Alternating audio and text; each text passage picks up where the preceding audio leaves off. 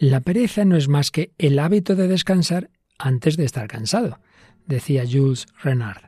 Seguimos hablando de la pereza. ¿Nos acompañas?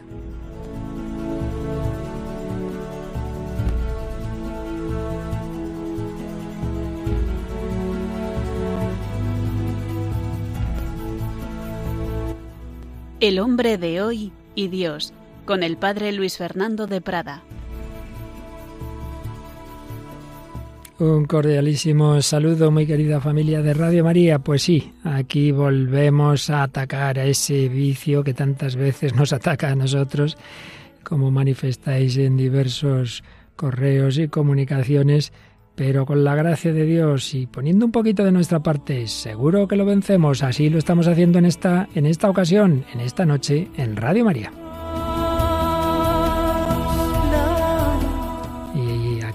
También luchando contra la pereza un servidor, Padre Luis Fernando y Paloma Niño. Hola Paloma, ¿qué tal? Hola Padre Luis Fernando, muy bien. Un saludo a todos los oyentes y encantada de estar pues con todos una noche más. Oyentes, que algunos son escribientes, ¿verdad?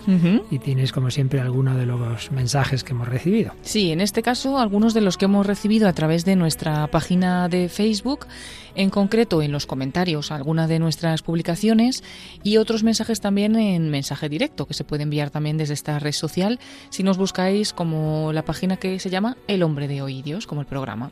Y nos decía Ana Luna, deseando que empiece. Eh, gracias.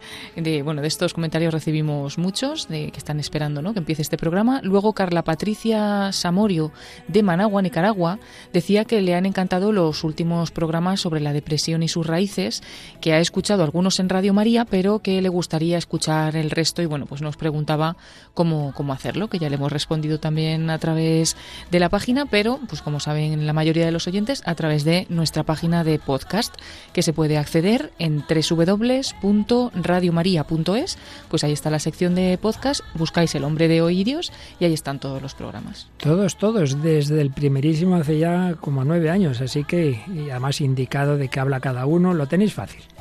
Y luego Lola Eik nos dice, hermoso programa de Radio María, felicitaciones desde Argentina, bendiciones. Nicaragua, Argentina, esto nos encanta, Paloma, esta, dimensión mundial de Radio María. Sí, la verdad que también es impresionante, ¿no?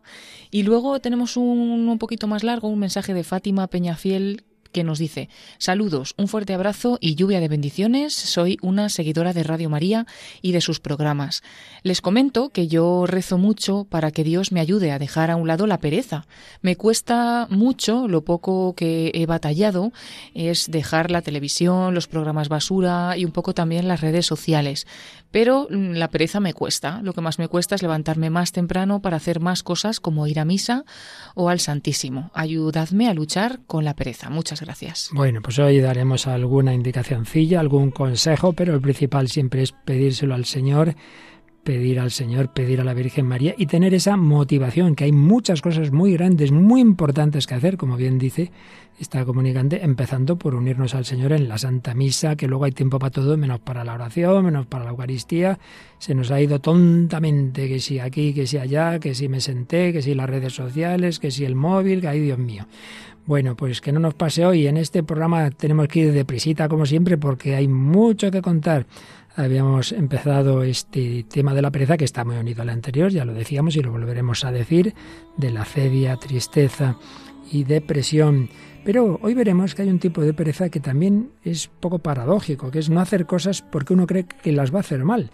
Y para ello tenemos una famosa película de unos estupendos actores, Paloma. Sí, vamos a hablar sobre la película de 1997 titulada El indomable Will Hunting, que está interpretada por Matt Damon, Ben Affleck y Robin Williams. En efecto, una película que tiene escenas muy buenas, muy aprovechables. Luego, bueno, en nuestra parte musical, que traemos también un famosísimo conjunto irlandés. Sí, traemos una canción nada más y nada menos que de U2 que se llama Beautiful Day.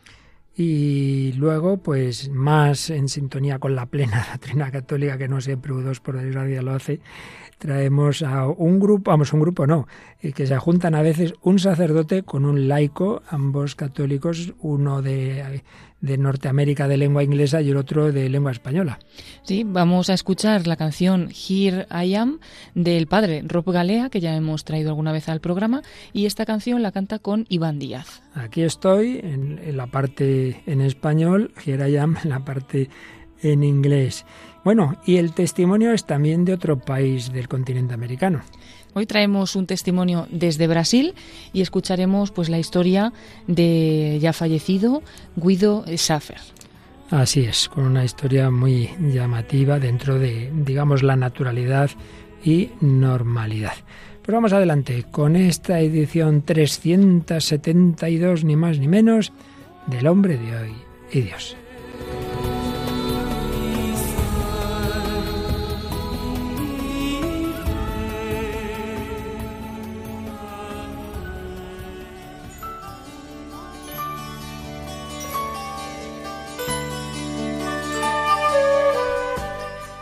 Primer lugar, como solemos hacer, resumimos lo que tratábamos el día anterior. Estamos haciendo ese recorrido por los vicios o pecados capitales en diálogo con la cultura y particularmente con la psicología, porque todos estos pecados acaban teniendo consecuencias no solo espirituales, digamos, o de cara a la vida eterna, sino morales y psicológicas, incluso físicas.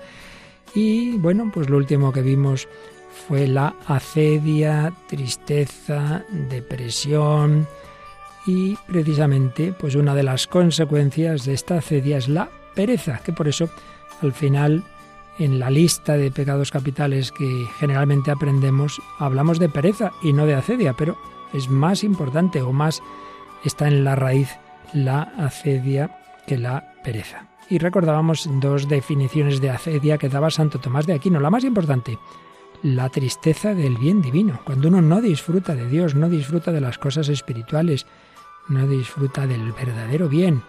Es un pecado contra el gozo de la caridad. Y lo segundo, la consecuencia de ello, es el tedium operandi, es decir, la desgana en la acción, la pereza propiamente dicha.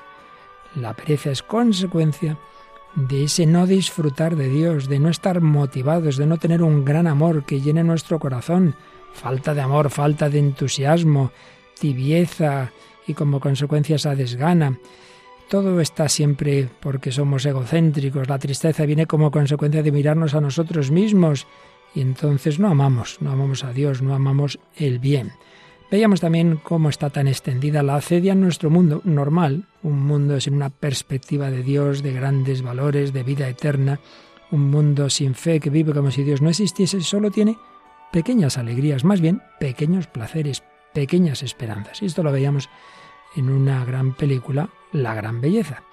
Y en nuestro diálogo con la psicología, como en otras ocasiones, estábamos y seguiremos eh, teniendo en cuenta la obra de un psicólogo español, Manuel Villegas, Psicología, de los siete pecados capitales. Nos hablaba del ocio, que en principio es algo bueno, pero que muchas veces el ocio es consecuencia de no tener nada que hacer y va unido con la vagancia, el aburrimiento, la falta de sentido, la desidia y la indolencia.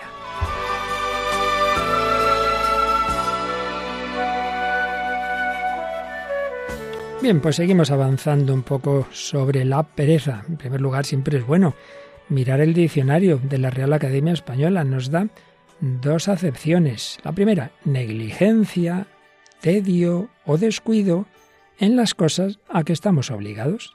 Tengo que hacer esto, pero lo hago negligentemente, con descuido, no, no pongo ni mucho menos ahí toda la carne en el asador.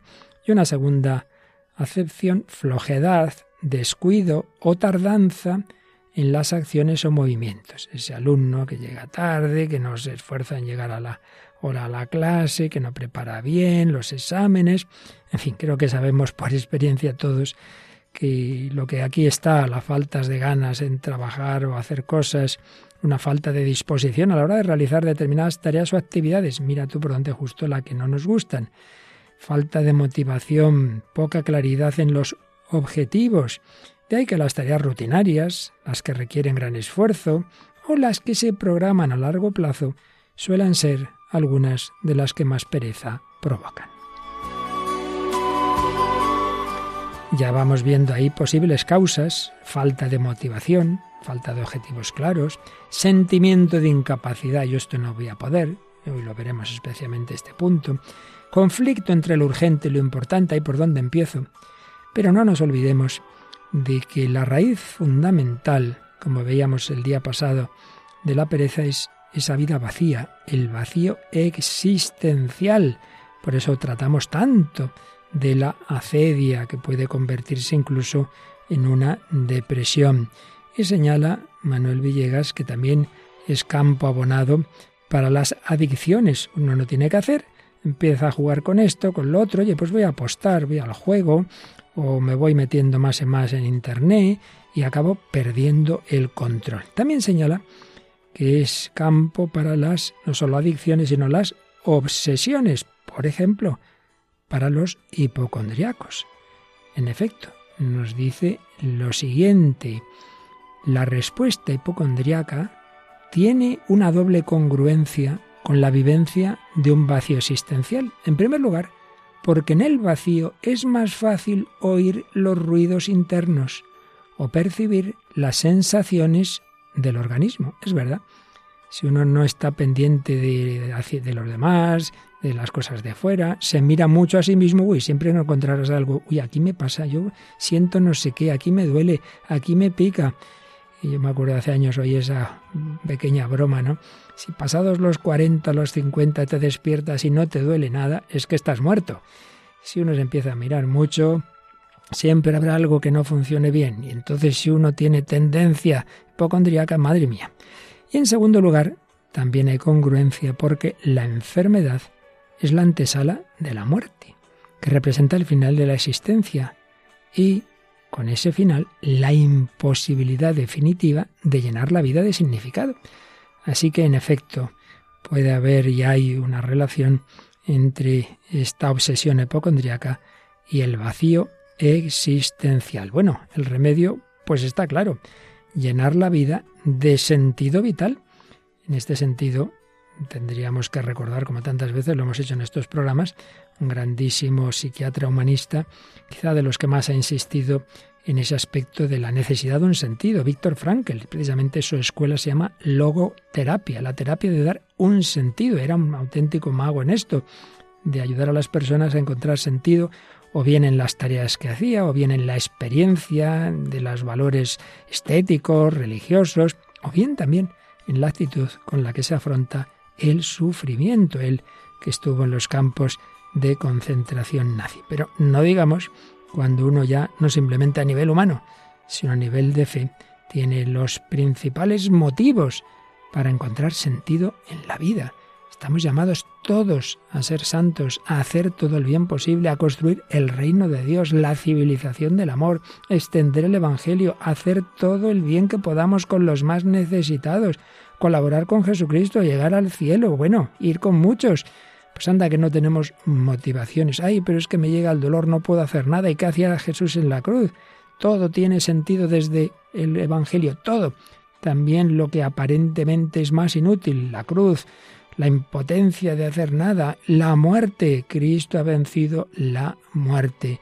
Por eso, llenar de sentido nuestra vida, ojalá desde la fe, quien no, pues al menos que te ayude alguien a ver los valores que puedes encontrar en tantas circunstancias de tu vida y superar así esa sensación de aburrimiento, de falta de estimulación, y entonces vamos buscando estímulos que nos acaban haciendo daño. Bueno, seguiremos profundizando en esta relación con la psicología que tiene este vicio capital de la pereza.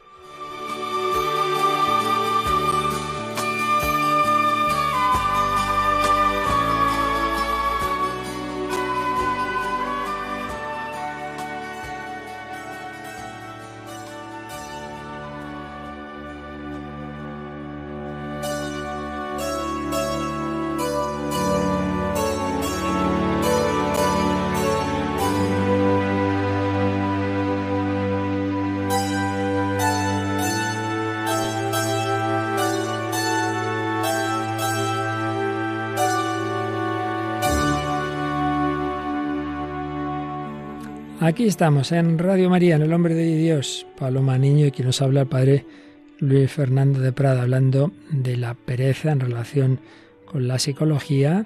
Hay un descanso necesario, hay un ocio bueno, pero también hay un vacío existencial, un no saber qué hacer, un aburrimiento y una desgana, un tedio, y esa es la verdadera pereza. También hemos estado viendo antes posibles raíces de esta pereza, pero también hay una palabreja, paloma, que muchas personas seguramente así de repente dirán, porque a mí mismo y alguna vez digo, uy, ¿qué era esto? Que no me acuerdo. La procrastinación. ¿Qué te parece a ti que sí, es Sí, sí, Yo he oído más lo de procrastinar. procrastinar. procrastinar. Pues viene de que en latín crastina es mañana. Entonces es dejar para mañana, ¿verdad? Esto, uy, yo procrastino mucho y siempre mañana, ya lo haremos mañana, ¿verdad? Mañana la abriremos, respondía para lo mismo responder mañana. Bueno, pues Manuel Villegas en esta obrita sobre la psicología de los pecados capitales, en efecto, habla de esta actitud y la define como la incapacidad para llevar a cabo algunas tareas porque uno al final, al final pues siempre lo va dejando, dejar para mañana lo que puedas hacer hoy dejas para mañana lo que puedes hacer hoy. Justo lo contrario de lo que se suele decir, no dejes para mañana lo que puedas hacer hoy. Y analiza por qué puede ocurrir esto. ¿Por qué dejamos para mañana, para mañana, para mañana, para pasado? Y él ve básicamente tres posibilidades. Una, porque el objetivo que queremos conseguir no nos atrae nada. Una connotación negativa de ese objetivo. Dos, por falta de recursos para llevar a cabo las tareas exigidas. Uno querría, pero yo no puedo, me faltan recursos. Y tres, por perfeccionismo. Por perfeccionismo. Vamos a empezar por lo segundo, pues como más, más obvio, la falta de recursos. ¿Recuerdan otro programa de Radio María de psicología con Pilar Muñoz, que uno de los primeros fue sobre alumnos que parece que tienen una pereza, que no atienden, y el problema es la dislexia. Entonces, claro, si un alumno tiene determinado problema de aprendizaje, no es que sea perezoso, es que hay que hacerle, ayudarle, porque le puede faltar comprensión lectora, no, no entiende lo que dice el profesor, no porque no tenga inteligencia, sino que a veces se da una dislexia, otro tipo de trastornos semejantes no diagnosticados. O en una profesión, a uno le han puesto en un sitio, mira, y es que aquí se usan determinadas herramientas, bueno, que vamos a decir en Radio María, ¿verdad? De tipo muy técnico, informático y tal. Hombre, pues hay que preparar a las personas y de repente le pones ante una mesa como la que tú estás ahora, como cuando yo llegué aquí, y estos botoncitos de qué son y no me lo explica nadie, pues claro, no me, no me apetece meterme en este lío y meter la pata, ¿verdad? Claro, claro.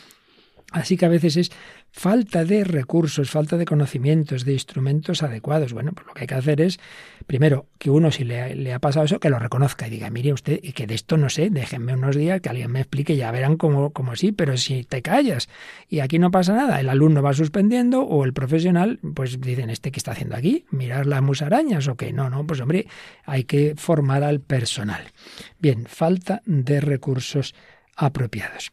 Y vamos a hablar de la tercera razón, dejamos la primera, porque tiene que ver con la película que hoy traemos. El tercer motivo por el que muchas veces dejamos las cosas y no las hacemos es por perfeccionismo es que esto me va a salir mal, es que, eh, bueno, anda que no conozco yo alumnos que han pasado años y años y años con su tesis doctoral.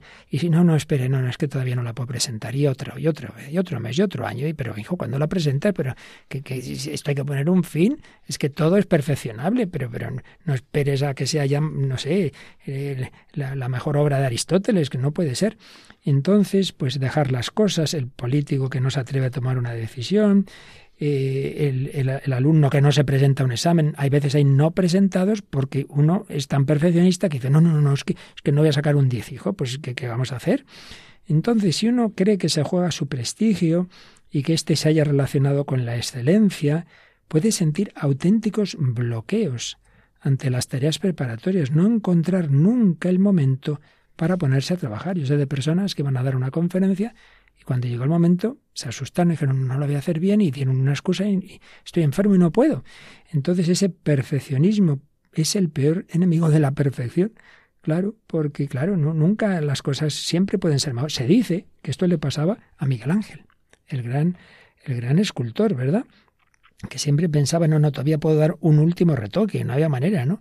De que acabara. De hecho, hay una piedad famosa, inacabada, una piedad de juventud que dicen que, realmente era extraordinaria, muy distinta a la que conocemos del Vaticano, pero que también eh, podía ser muy buena, pero que no, no, no la acabó. Bueno, pues mencionamos todo esto porque a veces, por raíces psicológicas de la infancia, en el caso que vamos a ver ahora en la película que traemos, pues uno no, da todo lo que podría dar de sí, pues por algo de esto, por ese perfeccionismo, por un complejo de inferioridad, por un pensar que si la gente supiera mi situación, pues nadie me querría. Bueno, estamos hablando de qué película. Pues hablamos de El indomable Will Hunting, una de las grandes películas de los 90, es del año 1997, de Estados Unidos. Y bueno, pues el guion es de Matt Damon y Ben Affleck, que además protagonizan la película. Eran dos principiantes, amigos de la infancia en aquel momento y no encontraban trabajo como actores, por lo tanto se pusieron a escribir este, este guion. Es la verdad llamativo, ¿eh? Yo no tenía ni idea que ellos habían escrito el guion cuando todavía eran muy desconocidos como actores. Muy desconocidos, incluso una vez que encuentran una productora, los productores iniciales no querían darles a ellos los papeles protagonistas, que finalmente sí tuvieron, y además también está interpretada por Robin Williams. Y la película se centra en la relación entre el personaje de Matt Damon, que es eh, Will Hunting, y el personaje de Robin Williams, que es el psicólogo Sean Maguire. Entonces, Will es un joven rebelde con una inteligencia asombrosa, especialmente para las matemáticas, y el descubrimiento de, ese talento por parte de los profesores le plantea un dilema, seguir con su vida de siempre, un trabajo fácil, buenos amigos con los que pasar el rato, o bien aprovechar esas grandes cualidades intelectuales en alguna universidad. Y solamente por los consejos de este solitario y bohemio profesor Sen Maguire, interpretado por Robin Williams, eh, le ayudan a, decidirse. Es una película que ganó dos Oscar al mejor guion original y hay eh, actor secundario por Robin Williams. Bueno, pues en efecto, este chico, este joven, Will Hunting, interpretado por Matt Damon, pues resulta que nada, simplemente limpia la universidad y ve que el profesor de matemáticas ha puesto un, problema complicadísimo, a ver qué lo resuelve, y lo resuelve sin que nadie le vea en la pizarra, nadie sabe quién ha sido, hasta que al final se descubre que es él, pero que él no quiere, que él no quiere, no, no, que no, que no. Y entonces ese profesor pues lo va llevando a psicólogos, a psiquiatras, a ver si consiguen desbloquearle, hasta que por fin acaban en este que nos mencionas, interpretado por Robin Williams. Nada, siempre se ríe, hace el tonto, les toma el pelo, todos los psiquiatras se desesperan con él y también el primer encuentro con, con este psiquiatra ha sido negativo hasta que al final este se lo lleva, bueno, al final, en un segundo encuentro, se lo lleva a un parque y en este parque hay una famosísima escena, siempre la que se suele poner como la más importante o significativa de esta película, que también tiene bastante, no va directamente al tema que ahora tratamos, pero tiene mucho que enseñar, porque este chico ha leído todos los libros del mundo, la teoría se la sabe muy bien, pero, pero, pero vamos a escuchar. Si te pregunto algo sobre arte, me responderás con datos de todos los libros que se han escrito. Miguel Ángel. Lo sabes todo. Vida y obra. Aspiraciones políticas, su amistad con el Papa, su orientación sexual, lo que haga falta, ¿no? Pero tú no puedes decirme cómo huele la capilla Sixtina. Nunca has estado allí y has contemplado ese hermoso techo. ¿No lo has visto? Si te pregunto por las mujeres, supongo que me darás una lista de tus favoritas. Pero no puedes decirme qué se siente cuando te despiertas junto a una mujer y te invade la felicidad. Eres duro. Si te pregunto por la guerra, probablemente citarás algo de Shakespeare. De nuevo en la brecha, amigos míos. Pero no has estado en ninguna. Nunca has sostenido a tu mejor amigo entre tus brazos, esperando tu ayuda mientras exhala su último suspiro. Si te pregunto por el amor, me citarás un soneto. Pero nunca has mirado a una mujer y te has sentido vulnerable. Ni te has visto reflejado en sus ojos. ¿No has pensado que Dios ha puesto un ángel en la tierra para ti? Para que te rescate de los pozos del infierno. ¿Y qué se siente al ser su ángel? Al darle tu amor, darlo para siempre y pasar por todo, por el cáncer. No sabes lo que es dormir en un hospital durante dos meses cogiendo su mano, porque los médicos vieron en tus ojos que el término horario de visitas no iba contigo. No sabes lo que significa perder a alguien, porque solo lo sabrás cuando ames a alguien más que a ti mismo. Dudo que te hayas atrevido a amar de ese modo.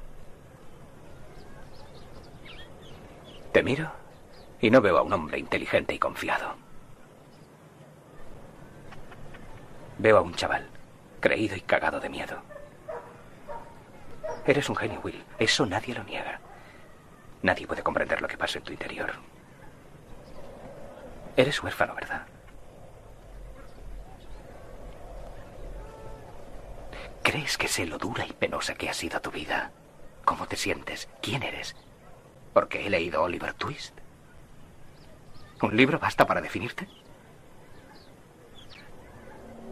Pero si quieres hablar de ti, de quién eres, estaré fascinado. A eso me punto. Pero no quieres hacerlo, tienes miedo. Te aterroriza decir lo que sientes. Tiene miedo a abrir su corazón, tiene miedo a ser conocido, pensará que será rechazado. El psiquiatra se había quedado viudo, había sufrido mucho porque quería mucho a su mujer, pero porque había amado.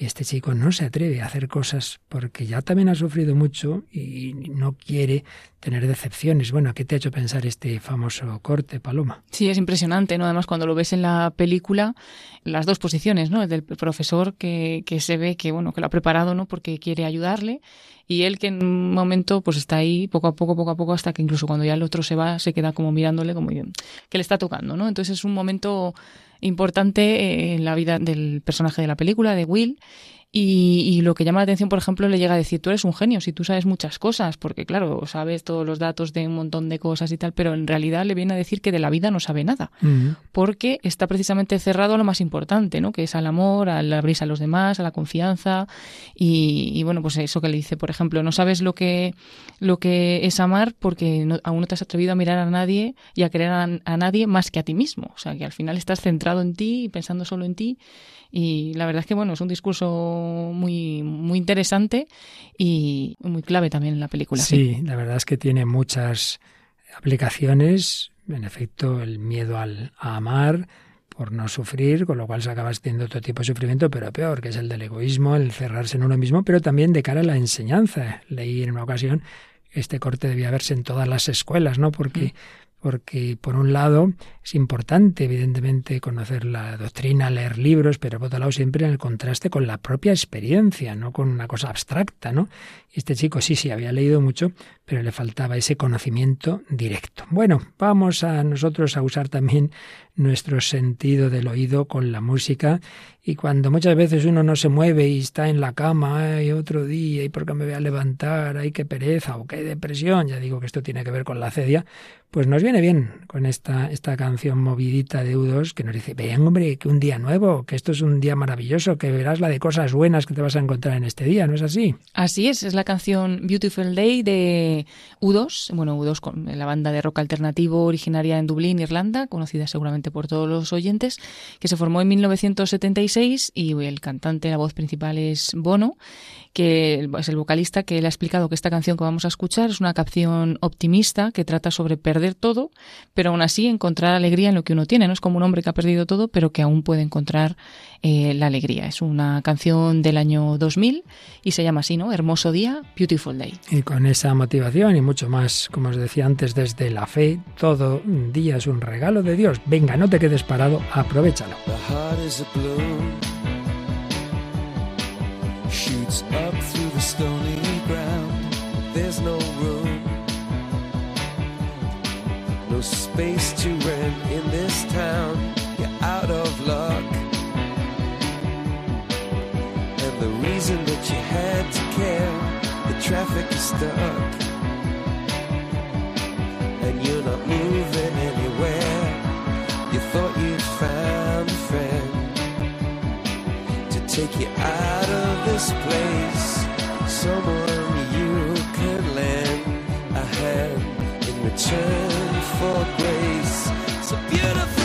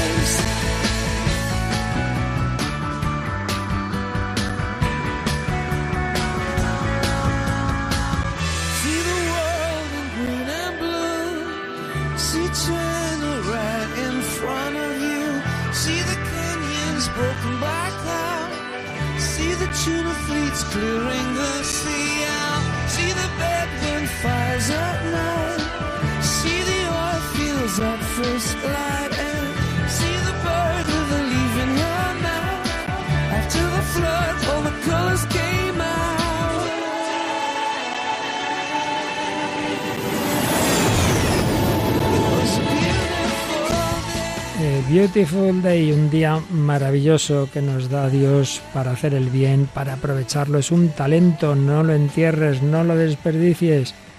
The Beautiful Day, cantaudos aquí en Radio María, en El Hombre de Dios, con Paloma Niño y que nos habla el Padre Luis Fernando de Prada, hablando de esa pereza, de esa dejadez, de ese dejar para mañana, esa procrastinación que tantas veces nos afecta. Y veíamos que uno de los motivos puede ser ese perfeccionismo, ese miedo a sufrir, ese miedo a hacer las cosas como nos gustaría. Vamos a escuchar otro corte de la película que hoy estamos comentando, el indomable Will Hunting. Eh, oíamos al psiquiatra que él había querido mucho a su mujer, esta había muerto, pero ahora escuchamos al chiquito este que, que tiene por ahí está enamorado, pero vamos a ver cómo le cuenta al psiquiatra cómo va esa relación con esa, con esa chica en este, en este corte de la película. Quedé con una chica. ¿Cómo te fue? Estuvo bien. ¿Volverás a verla? No lo sé por qué. No la he llamado. Eres un aficionado. Sé lo que estoy haciendo. Sí. ¿Sí? No se preocupe, está controlado. Sí, pero esa chica es, ya sabe, bonita, lista, divertida. Distinta de las otras que he conocido. Pues llámala, Romeo. ¿Para qué? ¿Para que me dé cuenta de que no está en lista? ¿De que es tope aburrida? No sé, yo... Esa chica ahora es perfecta y no quiero estopearlo. Quizá lo que te preocupa es que tú dejes de ser perfecto. Te has montado una filosofía perfecta. De ese modo podrás pasar toda tu vida sin conocer a nadie de verdad. Nosotros escogemos a quién dejamos entrar en nuestro mundo. No eres perfecto, amigo. Y voy a ahorrarte el suspense. La chica que conociste tampoco es perfecta. Lo único que importa es si sois perfectos como pareja. Esa es la clave. La intimidad se basa en eso. Puedes saber un montón de cosas, pero solo podrás averiguarlo dándole una oportunidad. Eso no lo aprenderás de un viejo chocho como yo. Y aunque pudiera, no ayudaría a un pringao como tú. Palabras del psiquiatra a este Will Hunting. Bueno, ¿en qué te has fijado, Paloma? Bueno, es curioso, ¿no? Porque parece ser que ha tenido un encuentro con una chica y que por lo menos es diferente a las demás porque dice que, ¿cómo es la chica? Es bonita, no sé, pues llámala, pero es que es distinta a las demás, pues llámala por eso. Y dice, no, no vaya a ser que entonces en un otro encuentro no me vaya a gustar o ya no sea tan perfecta, déjalo como está, que es perfecto. Y entonces es curioso cómo le contesta también el profesor, porque le dice, a ver si es que el que no quieres perder esa mm, imagen de perfecto eres tú, si la vas conociendo, ¿no? Y entonces le dice que, bueno, que, que, ni él es perfecto, ni ella es perfecta, y que si quiere seguir viviendo en esa filosofía de perfección, que se va a pasar la vida sin conocer a nadie, porque claro, no va a darse esa oportunidad de darle un tiempo a otra persona porque no quiere que se rompa esa perfección que en realidad no existe. Pues en efecto vemos como ese perfeccionismo, ese eh, pensar que uno es perfecto, que el otro es perfecto de lejos y saber que al acercarte, le recuerdo haber oído hace muchos años esta, esta especie de refrán, ¿no? Ningún hombre es grande para su ayuda de cámara. de lejos, oh, ese, ese personaje. Recuerdo una chica de la universidad en la que yo estuve que era una gran admiradora de un famoso cantante muy famoso en aquel momento. Y lo fue a entrevistar y se le cayeron todas las... Era que era un antipático, un borde, no sé qué, no sé cuántos. Pues es verdad. Pero claro, si, si no me pongo en relación con nadie porque voy a descubrir sus defectos, pues eso, te pasas la vida sin conocer a nadie y, pues ese perfeccionismo nos puede bloquear en el trabajo, decíamos antes, pero nos puede bloquear en las relaciones personales de una manera muy clara. Bueno, pues antes de seguir, Paloma, vamos a ver cómo un joven brasileño, pues de muchas cualidades, ciertamente, pero que también podía habérselas guardado, haberse bloqueado. No, no, las empleó siempre en servicio de los demás y también en servicio de Dios. Y bueno, pues en los caminos misteriosos del Señor ha muerto joven. Cuéntanos. Pues vamos a contar un poquito el testimonio de Guido Safer y bueno, como decías, ¿no? un médico, surfista, y que pues antes de, morir ahogado en 2009 eh, iba a ser muy poquito después ordenado sacerdote. Murió a los 34 años mientras practicaba surf. Ahora está en proceso de beatificación en la Archidiócesis de Río de Janeiro, que consideran que su vida inspira cada vez más a otros jóvenes a seguir el camino de la santidad sin dejar de vivir todas las cosas propias de la juventud. Y bueno, pues el padre Giorgiao es un sacerdote que ha estado siempre cerca de, de, este chico, de Guido. Contó una anécdota en el, en el funeral que a su vez se le había contado su madre, ¿no? Decía, siendo niño, eh, Guido era un apasionado por el mar, entonces quiso salvar vidas. Cuando era adolescente era un apasionado por el ser humano y por lo tanto quiso ser médico. Y ya después era un apasionado por Dios y por eso quiso ser sacerdote. Siempre quiso salvar vidas. Es una frase de su madre. Y bueno, el sacerdote este también que ha estado tan cercano a él recuerda que mientras se preparaba para su consagración sacerdotal, Guido hizo de la medicina, porque ya era médico, eh, su apostolado. En la residencia médica la Santa Casa de Misericordia reveló su competencia como profesional ilustre de la salud y además era elogiado por sus colegas, era reconocido por sus profesores y admirado por los pacientes. Y tenía un gran liderazgo que cuenta también el padre Giorgiao que atraía a un gran equipo de voluntarios que cada domingo pues se convertían como en un ejército del bien en el mismo hospital para esos internos. Tenía mm, como un atractivo, ¿no? Para otros jóvenes por su propio empeño, su pasión en todo lo que en todo lo que realizaba, que lo hacía todo con amor.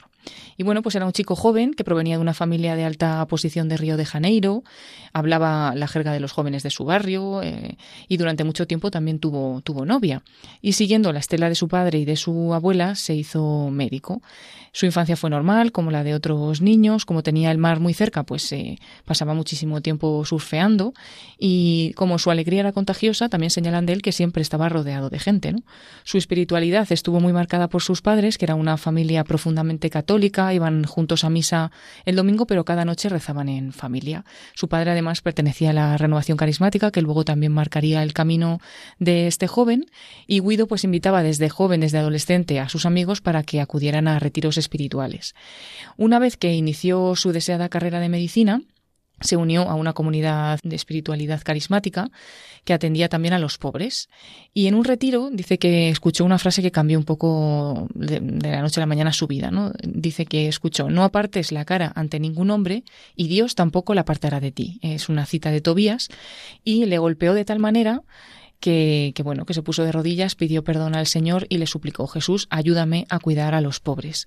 Además, también estaba leyendo el libro El hermano de Asís, que le ayudó mucho, un libro del padre Ignacio Larrañaga, y le dio una gran luz y empezó a colaborar más en la atención a los pobres con las misioneras de la Caridad de Madre Teresa una de esas hermanas, la hermana Irma, cuenta cómo le recuerda ¿no? a este joven. Dice, su única preocupación era salvar almas, llevar a todos a un encuentro personal con Cristo. Para eso no medía esfuerzos. Toda su conversación estaba siempre direccionada hacia Dios y no perdía una oportunidad de hablar a Jesús, de Jesús a los demás. Y esta religiosa aseguraba que cuando atendía a los hermanos de la calle no solo les cuidaba la salud del cuerpo, sino sobre todo la del alma, y que a todos los pacientes que tenía les hablaba de Cristo y que muchos de ellos salían del consultorio con lágrimas, ¿no? profundamente tocados y bueno, pues a todos trataba bien, con delicadeza, con paciencia. Nunca lo vio, esta hermana dice que nunca lo vio irritado, nunca impaciente. Incluso cuando llegaba alguien borracho, con sobredosis de drogas, pues él siempre procuraba calmarlos y siempre tenía tiempo para cada uno. Dice que era un ejemplo para ella también. Y finalmente, pues Guido puso fin a la, relación con su novia y cuando ya era médico y estaba haciendo toda esta labor, respondió a la llamada de Dios para ser sacerdote. Y estando en el seminario, continuaba atendiendo a los más pobres por las noches en las favelas, escuchando a todos con cariño y atendiendo a todos los desfavorecidos. Atendía a todos como médico, que ya lo era de forma gratuita. Y bueno, pues este era el ángel surfista, un joven apasionado por Dios, por la vida, que se entregó a los pobres y a los demás, y que, bueno, que finalmente se estaba preparando para el sacerdocio y poco tiempo antes de, de ordenarse, pues tuvo un accidente mientras hacía surf y murió a los 34 años. Y ahora es un ejemplo para tantos cristianos jóvenes que, bueno, que, que están buscando referentes. Solo 34 años, pero otros en el doble o triple de vida, pues no habrán hecho ni la décima parte que este joven que siempre quiso ayudar salvar personas en el mar, salvar enfermos como médico, salvar almas como sacerdote. Leyendo ese libro sobre San Francisco de Asís, recordaría esa frase que, le, que, oyó Francisco, que le decía a Jesús, Francisco, repara mi iglesia, que amenaza ruina. El tener un objetivo grande, no apartes la cara de ningún hombre necesitado. El tener esa llamada nos saca de nosotros mismos, nos saca de nuestra pereza. Lo más importante eso, un objetivo, con un gran objetivo, hacer todo lo que puedas, cada uno con los talentos que Dios le ha dado. Serán pocos o muchos los que Dios te ha dado. No los guardes, no los guardes. Y esto es lo que le pasaba, lo contrario de esto, a Will Hunting, que se los guardaba. Por unos motivos o por otros, la última raíz no la vamos a decir, eso sale al final de la película, pero sí vamos a escuchar este momento en que su amigo, uno de esos amigos de, su grupillo, le dice, pero hombre, estamos aquí haciendo, trabajando en, tareas materiales, yo es que lo, lo, que sé hacer, pero tú eres un genio, tú podrías hacer mucho más, ¿por qué no lo intentas? Vamos a escuchar ese, ese diálogo. Oye, ¿cuándo acabarás con esas visitas? Cuando cumpla los 21. ¿Sí? ¿Te conseguirán un buen trabajo o qué? Sí, pasaré 50 años haciendo divisiones. Sí, pero ganarás una buena pasta. Seré una rata de laboratorio. Será mejor que esto. Yo me largaría. ¿Y para, para qué voy a largarme? Quiero pasar el resto de mi vida aquí. Seremos vecinos y tendremos críos, coño. Les apuntaremos juntos al equipo infantil de Fonicil. Mira, eres mi mejor amigo, así que no me malinterpretes. Si dentro de 20 años sigues aquí, viniendo a mi casa para ver a los Patriots y trabajando en la construcción, yo te mato. No es una amenaza, es un hecho. Tú tienes algo que los demás no tenemos. Ah, vamos, ¿por qué siempre me salís con eso? El puñetero me lo debo a mí mismo. Y no, no, no, no, no. No te lo debes a ti mismo. Me lo debes a mí. Una mañana me despertaré con 50 tacos y seguiré haciendo esta mierda. Para mí está bien, pero tú tienes un boleto de lotería ganador. Yo haría lo que fuera por tener lo que tienes tú. Y estos tíos también.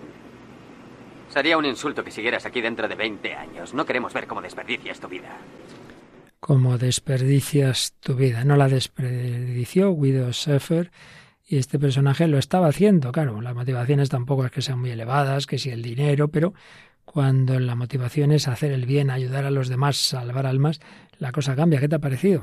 Bueno, interesante, ¿no? Y, también pues el papel del amigo, porque al final está ahí para decirle, oye, despierta, ¿no? Que, que yo, por ejemplo, pues tengo que estar aquí, pero tú puedes hacer mucho más, tienes unos talentos que tienes que desarrollar, ¿no? E incluso le llega a decir, ya deja de, decir que no, y, me lo debes a, me lo debes a mí, le dice. Hmm. Así que como estés aquí dentro de, unos años, eh, te mato, te mato, porque tienes que, hacer valer, ¿no? la cualidad que tienes. Entonces, bueno, interesante el hecho de que ahí está el amigo, ¿no? Para, para ayudarle a darse cuenta de ello también.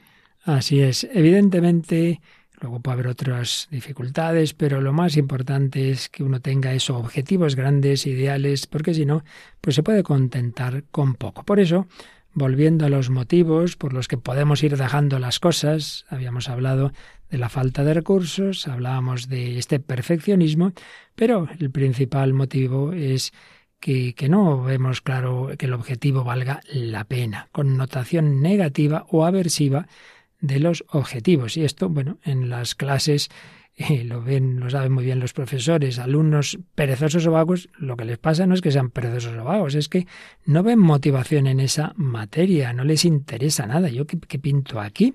Claro, aquí habría que preguntarse primero, ¿es obligatorio esto, esa asignatura, esa carrera? Porque si no es obligatorio, pues entonces lo mejor, o bien le encuentras algo que lo haga atrayente, o bien cámbiate, mira si puedes hacer otra cosa, incluso otra carrera. Y quien está ahí porque se equivocó, porque lo obligaron a lo mejor sus padres, bueno, déjalo. Quien pueda. Claro, el esclavo precisamente no era dueño de, su tiempo. Trabajos forzados. De ahí viene, curiosamente, la palabra trabajo del latín tri palium, tres palos a los que se ataban los esclavos para castigarlos si no rendían en su tarea, pero mm, si uno es libre, pues que mire. Pero también hay veces que dicen, no, si es que no hay más remedio. Bueno, pues si no hay más remedio, seguro que hay cosas positivas. Mira el lado positivo de esta asignatura que no te gusta, de esta carrera, de, esta, de este trabajo, en todas partes. Muchas veces la cuestión está en la actitud nuestra, que le veamos eh, una determinada motivación. Hombre, una muy básica, que es la que aparece en este corte, pues es que de algo hay que vivir. Bueno, pues por lo menos por recibir la paga, la paga mensual, pero seguro que hay otros muchos motivos. Y por supuesto, en sentido cristiano, muchísimos. Ofrece este trabajo, ofrece esta asignatura, ofrece este examen para santificarte, para salvar almas, para corredimir. Precisamente el apostolado de la oración, o Red Mundial de Oración por el Papa, nació en el contexto de unos estudiantes jesuitas que pensaban en los grandes misioneros, San Francisco Javier, etcétera, hablo del siglo XIX, estaban deseando irse a misiones y el que les formaba les dio una plática, les hizo entender que en ese momento de su vida serían buenos misioneros ofreciendo el estudio, la oración y no con sueños que a saber luego qué pasaría, ya llegará, si Dios quiere. Pero ahora puedes y debes ser misionero ofreciendo tu vida. Por tanto, ponernos objetivos, ver los aspectos positivos de las cosas, porque si no, pues eso, nos hacemos indolentes. ¿De dónde viene indolente? De in dolere, nos explica Manuel Villegas, claro, de no soportar el dolor, no quiero el dolor, no quiero el esfuerzo. Anda, que no hace esfuerzo y tú que eres futbolista, paloma y deportista, cuando uno le gusta un deporte, pues está dispuesto a entrenarse y un día y otro y cansarse, ¿a que sí? Claro, claro que sí, porque además es necesario, ¿no? Si quieres seguir avanzando en ello. Así es. Bueno, pues vamos a escuchar mm, otro corte, no sabía si nos iba a entrar, pero yo creo que sí, de la película del indomable Will Hunting, porque ahí hay una discusión entre el psiquiatra y el profesor que había descubierto, el profesor de matemáticas que había descubierto el talento de este chico. Porque una cosa es que hay que llegar a ese objetivo, y otra cosa es que en efecto hay que saber motivar y hay que ir al ritmo, porque a veces también queremos forzar demasiado las cosas, que también es un peligro. Un peligro es quedarse en menos de lo que uno puede y otra cosa es, otro peligro es el contrario. A veces padres que han exigido demasiado al hijo o antes de tiempo, mira, ya llegará. Vamos a escuchar porque el psiquiatra dice, espera, espera, todo llegará, pero no forcemos ahora al chico. Está atravesando un momento eso difícil y eso está pasando mal. Ya lo sé, tiene problemas. Bueno, ¿qué es lo que le preocupa, Sean? ¿Prefiere seguir limpiando suelos? ¿Prefiere volver a la cárcel? ¿Cree que no hay nada mejor que esa pandilla de gorilas retrasados? ¿Y por qué crees que hace eso, Sherry? ¿Mm? Él solventa sus problemas, se lo monta en el trabajo y es evidente que te ha camelado. Jerry, escucha, escucha. ¿Por qué se esconde? ¿Por qué no confía en nadie? Porque fue abandonado por la gente que supuestamente tenía que amarle más. Vamos, no me trago esa mierda. No, no, oye, Sherry, ¿por qué sale con esos gorilas retrasados, como tú les llamas? ¿Mm? Porque cualquiera de ellos te abriría la cabeza con un maldito bate si se lo pidiera. Eso es lealtad. Sí, estoy emocionado. No se camela a nadie. Aparta a las personas de su lado antes de que puedan abandonarle. Es un mecanismo de defensa, ¿de acuerdo? Durante 20 años ha estado solo por esa razón. Si tú le presionas, volverá a esconderse y yo no voy a permitir que eso pase. No hagas eso, Sean. No lo hagas, no le infectes con la idea de que le conviene dejarlo, de que sea un fracasado. Porque eso no está bien, Sean. Y si estás cabreado conmigo porque yo tuve éxito por ser lo que tú podrías haber sido. contigo. Sí, claro que lo estás, Sean. Te corroe la envidia.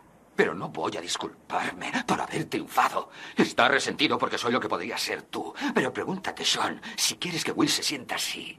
Si quieres que sea un fracasado. Eres un capullo arrogante. Por eso no voy a esas malditas reuniones. No soporto esa mirada. Esa mirada condescendiente y avergonzada. Ah, Me consideras un fracasado. Yo sé quién soy y estoy orgulloso de ello. Fue una lección a conciencia. Yo no metí la pata. Sí, eras más listo que yo y lo sigues siendo, pero no me eches la culpa de haber fracasado por completo. Yo no te culpo. No se trata de ti. Se trata del chico. Es un buen chaval. No dejaré que hagas que se sienta un fracasado. Él no será un fracasado. Pero lo será si le empujas, Jerry. Si le presionas. Yo soy lo que soy porque en su día me presionaron, porque aprendí a presionarme a mí mismo. Él no es como tú. ¿Entendido? Bueno, aquí hay muchos temas que no podemos entrar, el que quiera que vea la película entera, ¿verdad?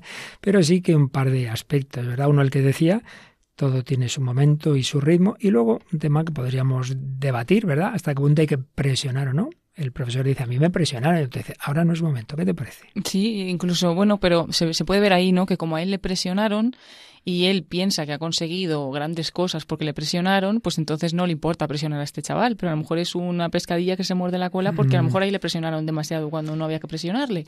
Incluso mm, detecta que el otro o, mira al otro como si fuera un desgraciado, alguien que no es feliz, que no ha cumplido sus objetivos y el otro dice, yo sé quién soy, estoy orgulloso de mí mismo. ¿no? o sea, que juzga al otro también con esa misma mirada de, de lo que él piensa que es lo bueno, ¿no? Ahí hay una visión pues también muy egocéntrica, muy vanidosa, Mm, soberbia incluso y quizá quiere tener el éxito de decir, mira, este he sacado yo, he descubierto este genio, ¿verdad?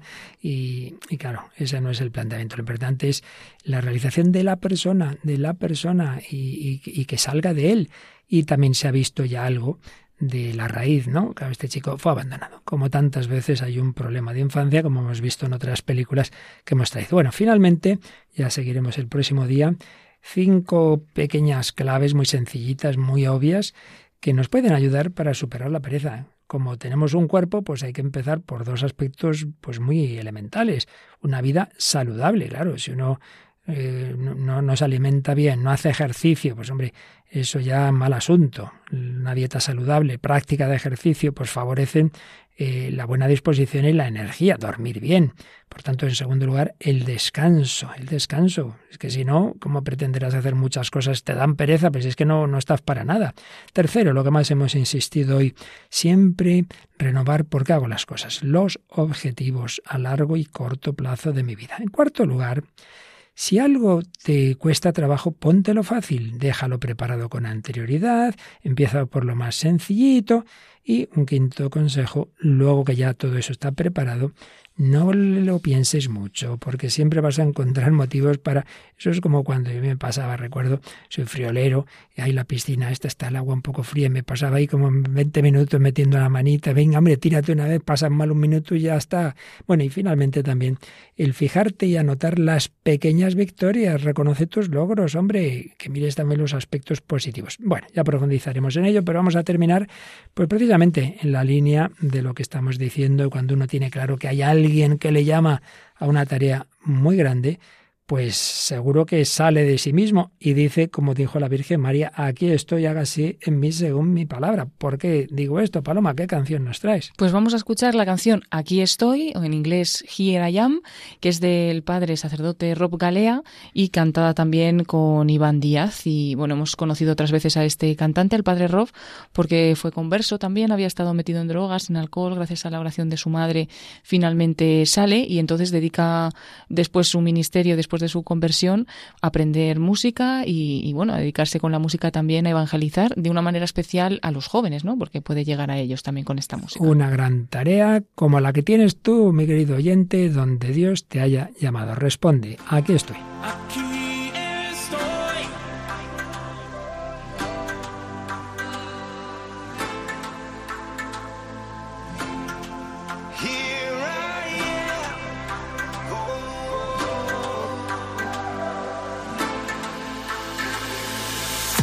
Servirte con mi vida. Tu voluntad hasta la eternidad. I surrender all I am now. To proclaim your word to all the world. Señor.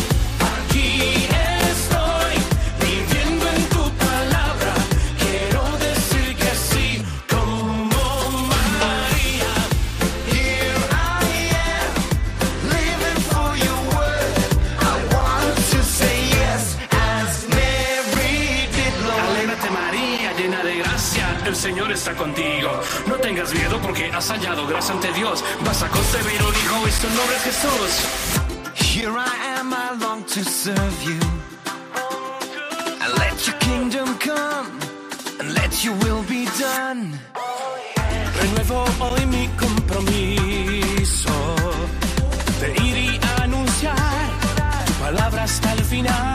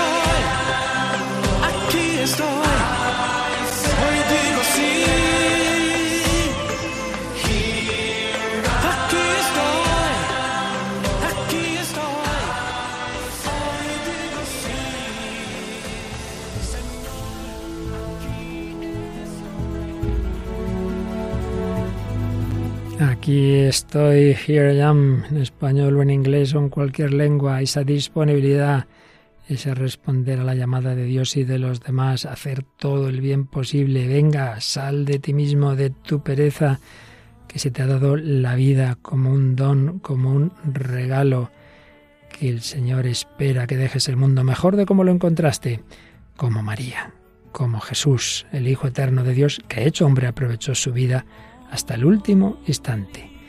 Todo está cumplido. Pues también nosotros llamados a aprovechar nuestra vida, nuestro tiempo, también con la enfermedad, también con el dolor, también en el último acto de entrega, que es la muerte. Todo vale ante Dios.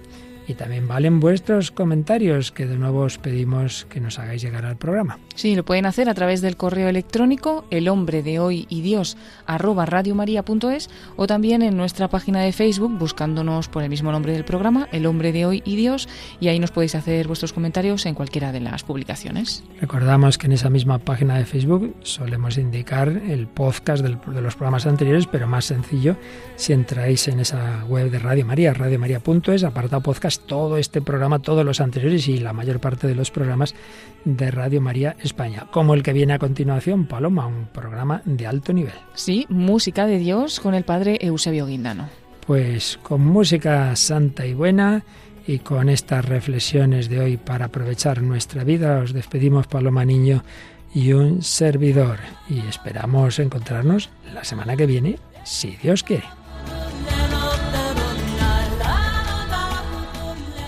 Así concluye El hombre de hoy y Dios, un programa dirigido en Radio María por el Padre Luis Fernando de Prada.